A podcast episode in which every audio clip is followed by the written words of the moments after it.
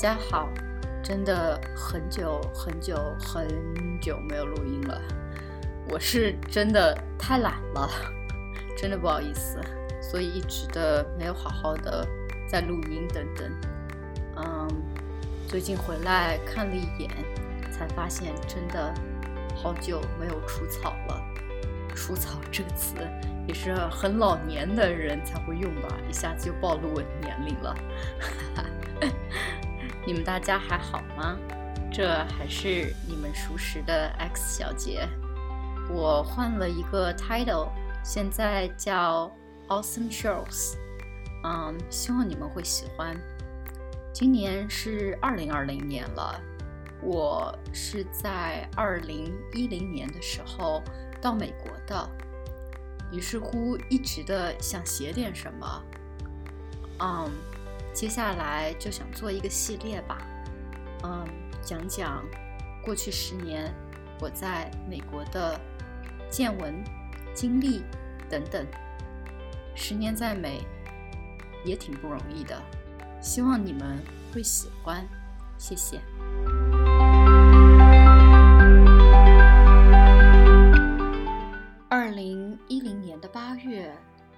我和我的母上大人一起来到了美国。我妈把我送到了学校以后就回去了。我还记得很清楚，那个时候自己一直的追到了马路上，和妈妈挥手告别。我一直的站在路边的那个角落里，直到妈妈坐的那一辆车消失在我的视线里。在那以后，我。又在路边坐了快两个小时，脑子里不断的回放着可能出现的场景，比如妈妈突然回来了，带我回家，脑子里一直想着家里的所有人，不断的哭。这样的我，哭了快两个小时吧。十七岁的我，真正的一个人，在一个陌生的国度。要开始自己的生活了。第一次和家里人视频对话的时候，家里所有的人都在哭，我也哭，眼泪充斥着那第一次的对话。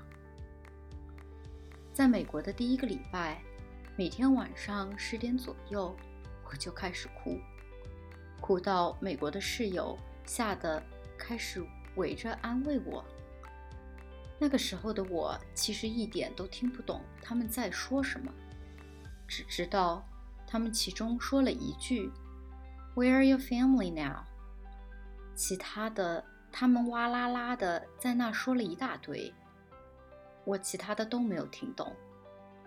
我连对话都不知道该怎么对话，就只知道哭。就这样的我度过了自己在美国的第一个礼拜。不应该说是在学校里的第一个礼拜。那个时候，作为一个在中国都没有怎么自己出过远门的人，甚至都没有过过集体生活的我，第一次自己要和一批美国人过日子了。说实话，特别的慌。宿舍是男女混寝，楼下都是男生，楼上都是女生。我和还有一个美国女生一起共用一个房间，一层一共六个人，六个人一起用一个厨房，三个人共用一个厕所。我们那个时候是三号楼，也是周围最热闹的一个楼。在寝室里，按理大家要轮流搞卫生，为了逃避干活，我就永远。选择在外边瞎逛，不怎么回家。那个时候的室友都挺烦我的，就因为 我永远不干活。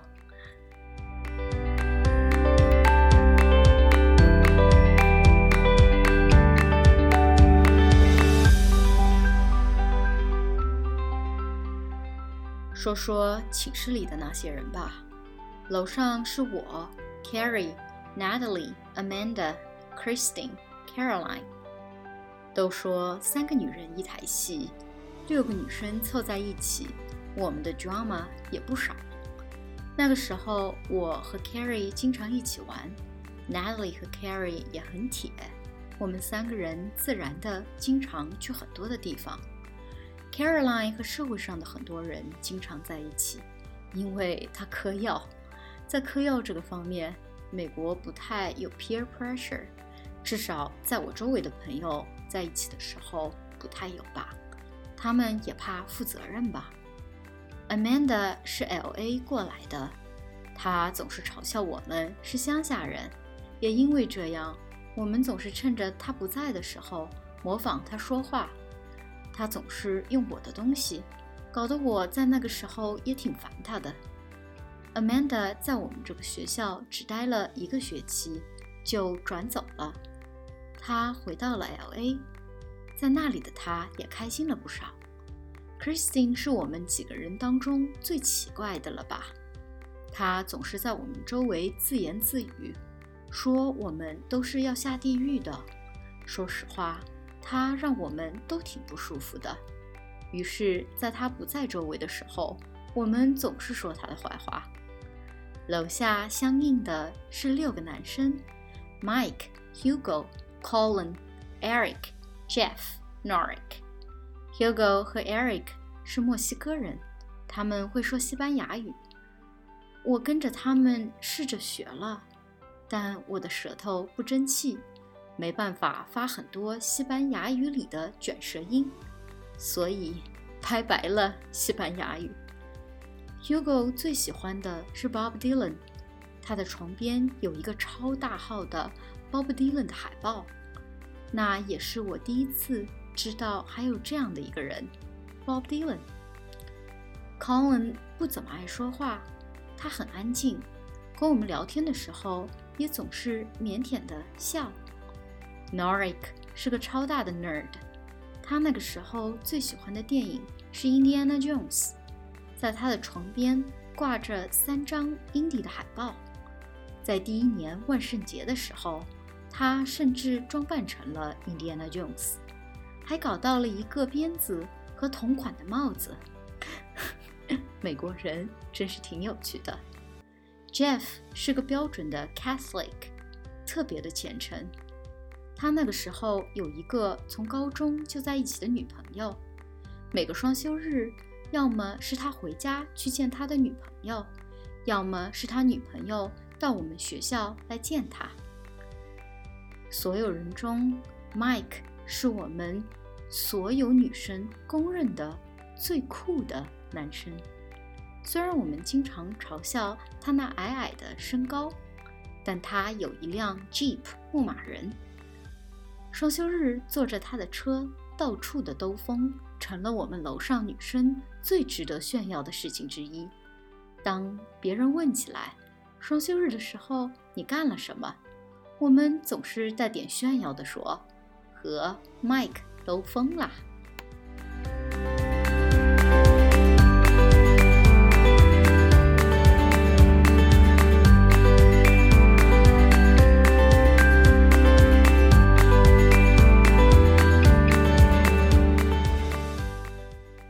开学的第一天，楼上楼下一共十二个人围坐一圈，自我介绍。我是唯一一个从别的国家来的。话也说不好的人，还全靠美国人帮我完成我的句子。也是从那个时候开始，慢慢的觉得美国可能也没有那么的糟糕。开学以后的日子一下子忙了很多，课业不是很熟悉，英语也都跟不上，很着急。我只能比别人花更多的时间和精力。去学，去背。每个晚上在图书馆待到半夜，也是常有的事儿。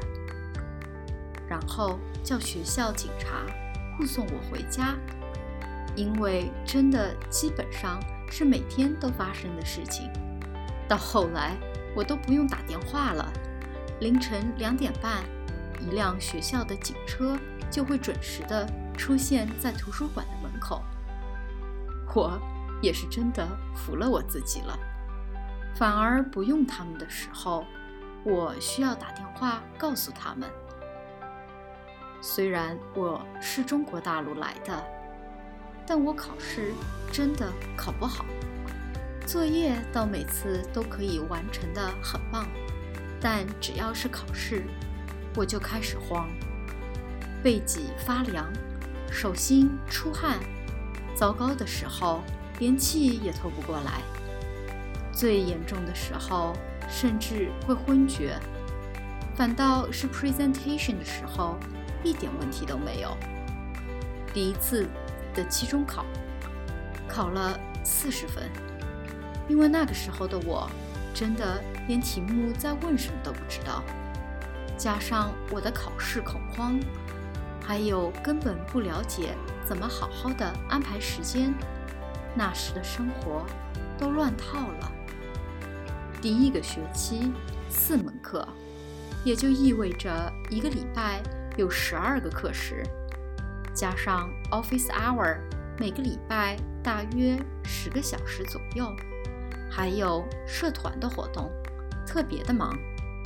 对了，还有社团呢。第一个学期的 business 一零一的课，要求我们去了解五到六个不同的学生社团，每了解一个可以加十分，最多。可以加六十分。作为一个期中考试考了四十分的娃，当然会好好的抓住这个机会了。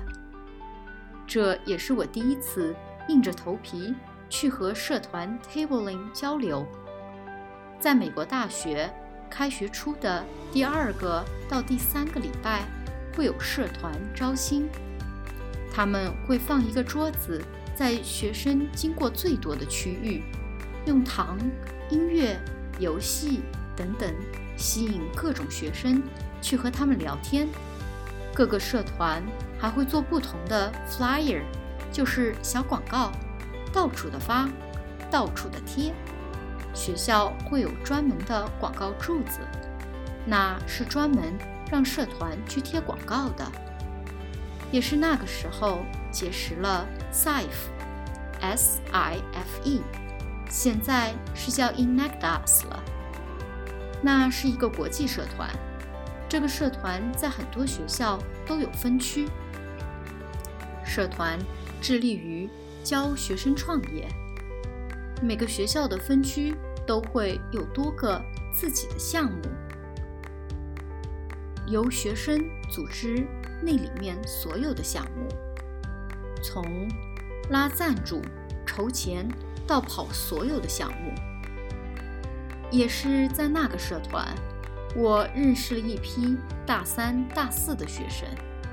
也因为这样，我是那时候我们那一批大一新生里面比较酷的人了吧？这个社团帮了我很多。社团的指导教授是汤姆汤姆对我在后期学业和就业上的指导。有特别重要的作用，也是他在后来弄了一个 presentation 的 boot camp，帮助我在演讲上有了更多的进步，也纠正了我很多的发音。说到发音，不得不谢谢我当时的那一批室友们，他们帮我改我的论文，纠正我的发音，也是因为这样。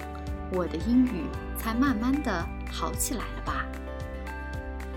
第一个学期的后半学期，我能做的只有更加的努力，疯狂的背书，每天准时会出现在教授的 office hour，不断的问问题。一是为了练口语，二是为了成绩能够有所的提高。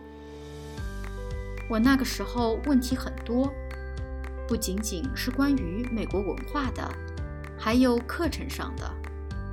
老师对我的问题也很多，因为我大概是唯一一个有那么多问题的中国学生吧。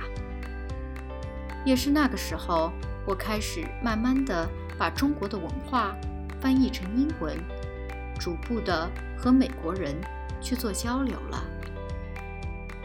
真的发现，美国人对中国有很多的误解呢。但那个时候的英语真的不够好，还没有办法好好的表达吧。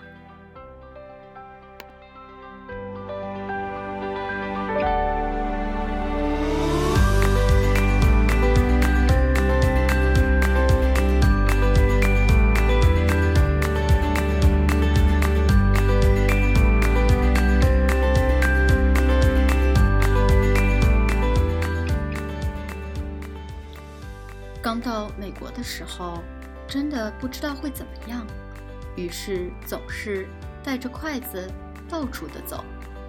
开学以后两周吧，和室友第一次去墨西哥餐厅，我连点菜都不会。谢谢麦克同学，在美国的第一年到第三年间，都是他在帮我点菜的。那也是我第一次吃 burrito，就是墨西哥卷。在美国的 burrito 都是超级的大的，大的吓人，大到有半个脸那么大。你想象一下，一个中国人拿着筷子夹起一个半个脸大的 burrito 的场景，是有多么的好笑。也是在那次以后，他们就不怎么带我出去吃饭了，他们觉得我太奇怪了吧。现在想想，真心的好笑啊！在来美国之前，总觉得在美国什么都会买不到的，于是带了好多的东西到美国。不知道的是，在美国也有中国超市，也有中餐馆。想想也是，美国人也是人。后来随着在美国待的时间，逐渐的增加，慢慢的发现，其实人都是一样的。不知道为什么，在来美国前，其实觉得美国人应该和外星人差不多。后来才发现，其实人都是一样的。这个就留到以后再说了吧。美国的学生生活其实挺无聊的。电视剧、电影、爆米花，还有 party，是除了上课以外的消遣了吧？也只有这几种消遣方式吧。那时候我其实连电视剧都不能好好的看，因为很多情况下听不懂啊，还有很多的梗也听不懂。每次和美国同学看过一遍电视剧以后。我自己还要再复习 n 遍才可以看得懂。那个时候也是我第一次接触棒球和橄榄球，真的是一点都搞不懂。不管他们怎么和我解释规则，我一直的就是看不懂。唯一一个看棒球和橄榄球的原因，是因为帅哥很多。在美国，第一次真正意义上的 party 是在美国第一年的 Halloween 万圣节。第一年，我扮成了 Cupcake，还特意的穿了坡跟，和所有的室友一起走了好久好久，足足的四个小时。第二天，我的脚都肿了。那天真的是打开了一个新的世界。第一次见到了骑马的警察，骑警。我们那个小镇上放着超小的摇滚和乡村音乐，超级多的人从一个房子窜到另一个房子去 party。这些人好多还是从别的地方来的，因为我们这个学校在八十年代、九十年代是美国最大的 party school。呵呵。这个事实，我也是在到了美国以后才知道的。捂脸呀！万圣节的时候，整个小镇的交通也被管制了，就是为了大家能够安全的 party。这也算是很有美国风格的一件事了吧？还记得很清楚，在和那批美国室友出去之前，他们还给我上了课，叫 How to Party Safely。现在想想，真的要好好的感谢他们呀！他们给了我一个哨子，是为了万一有危险的时候可以用的，还告诉我所有喝的东西都不能离开视线，甚至教了我。要怎么样拿杯子才会比较的安全？还有就是一定要跟着整个大团队。他们甚至安排了一个女生盯着我，以防我被别人带走。真的是万分的感激呀！就这样，在磕磕碰碰之中，我度过了第一个学期。第一个学期说真的，挺累的。成绩也只能说算过得去吧，三点零的 GPA。那个时候也不怎么会做饭，加上晚上总是在图书馆待着，于是和图书馆里的贩卖机成为了最好的朋友。贩卖机里除了薯片 就是巧克力，在薯片和巧克力的滋润下，我的脸也变得特别的圆。肚子也变得特别的大，也是那个时候可以吃得下两个大汉堡。还记得那个时候的自己，莫名其妙的因为自己会吃而自豪，挺蠢的吧？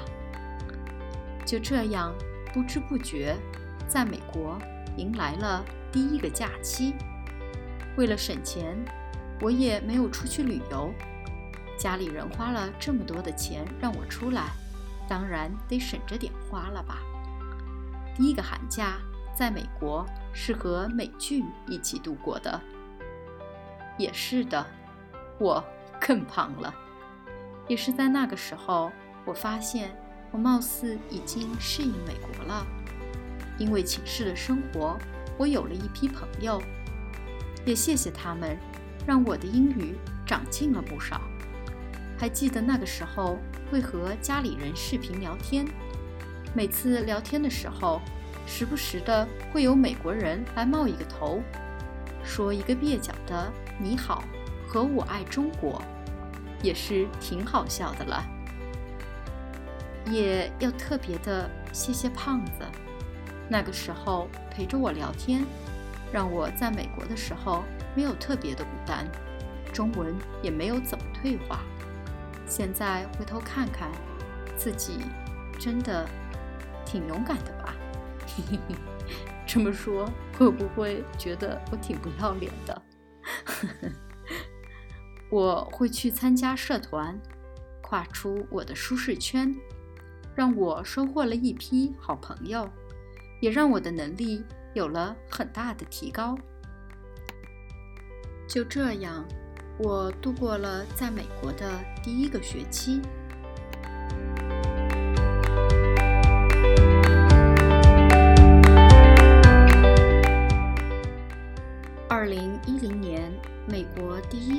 象就是在旧金山。一下飞机的时候看到的就是中文的欢迎，那个时候还真的没有感觉自己在美国。现在想想。有点好笑。美国的天很蓝，有点冷。一到美国以后，我就发烧了，水土不服吧。刚到美国的时候，觉得自己从中国的那个城里到了美国的乡下的感觉，其实挺失望的。特别是在旧金山的时候，特别的失望。因为那边的房子都是很老、很旧的感觉。不知道你们在刚到美国的时候有没有类似的感觉呢？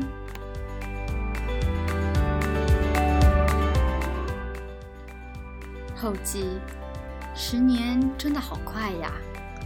在二零一零年的时候，我怎么也想不到。自己会在美国待上十年的吧？十年间，我变了很多，也成长了不少。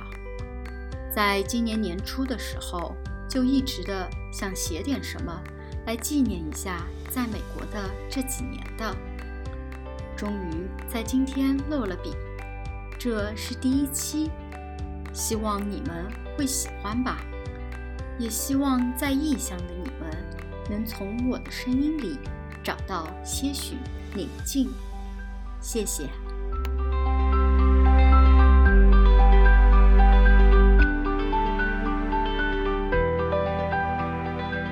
在最后的最后，嗯，我想感谢一下 Scott Holmes。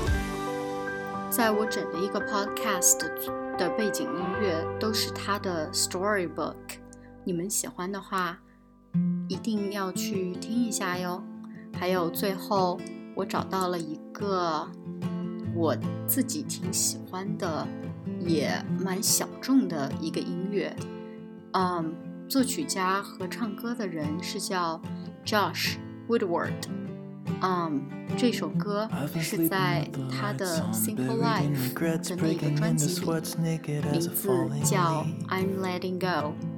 希望你们也可以让你们生活当中的烦恼，就像音乐的名字那样，Letting Go。希望你们会喜欢，谢谢。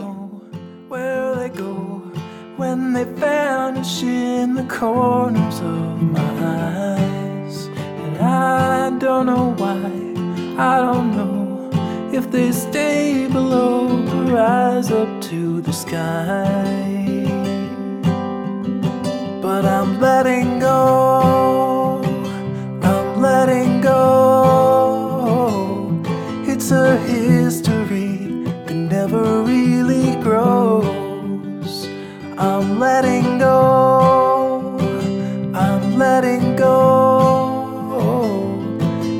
silent wind that never really blows. I'm letting go.